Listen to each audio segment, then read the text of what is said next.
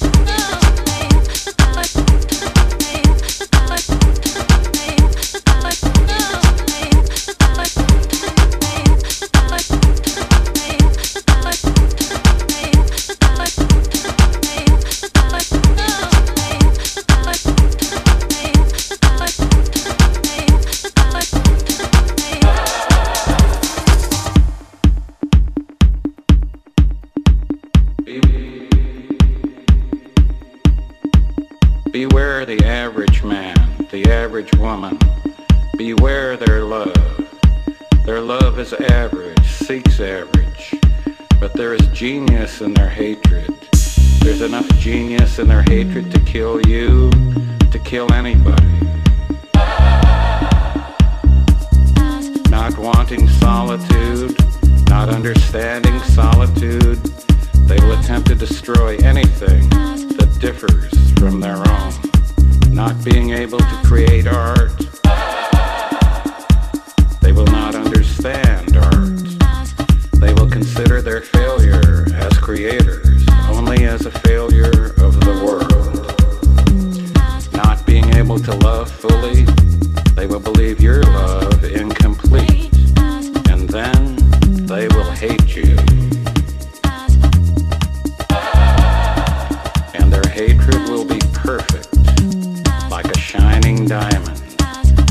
A knife, like a mountain,